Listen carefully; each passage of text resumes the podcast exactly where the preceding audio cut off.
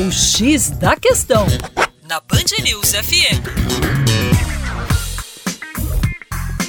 Olá, ouvinte! Como vai? Tudo bem? Com você, o Juninho Lopes, aqui do coletivo Terra Negra. E olha só, você já ouviu falar sobre a Lei da Política Nacional de Resíduos Sólidos?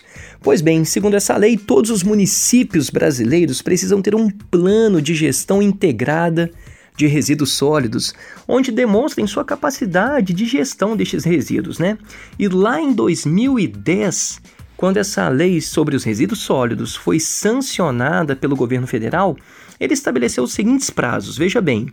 Dois anos para que todos os municípios brasileiros elaborassem os seus devidos planos de gestão de resíduos.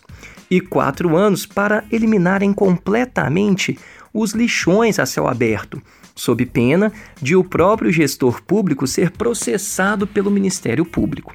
No entanto, recentemente, o Ministério do Meio Ambiente disponibilizou os dados sobre a gestão dos resíduos sólidos no Brasil referentes ao ano passado, ao ano de 2017. E a pesquisa apontou que pouco mais da metade dos municípios, para ser preciso, 54,8%, possui este plano integrado de resíduos sólidos, né? Portanto, os municípios ainda estão bem distantes de atingirem a meta estabelecida lá em 2010, né? E fato curioso é que a presença deste plano tende a ser muito maior em municípios mais populosos cerca de 83% dos municípios com mais de 500 mil habitantes têm este plano, têm um plano adequado dos seus resíduos.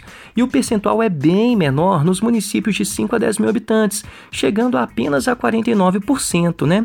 Isso é um reflexo também da própria menor arrecadação destes municípios que são menos populosos, né?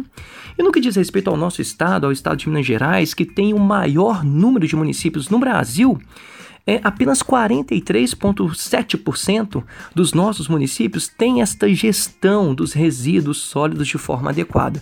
Portanto, o Brasil e, claro, Minas Gerais ainda estão bem distantes de atingirem aquelas metas estabelecidas lá em 2010.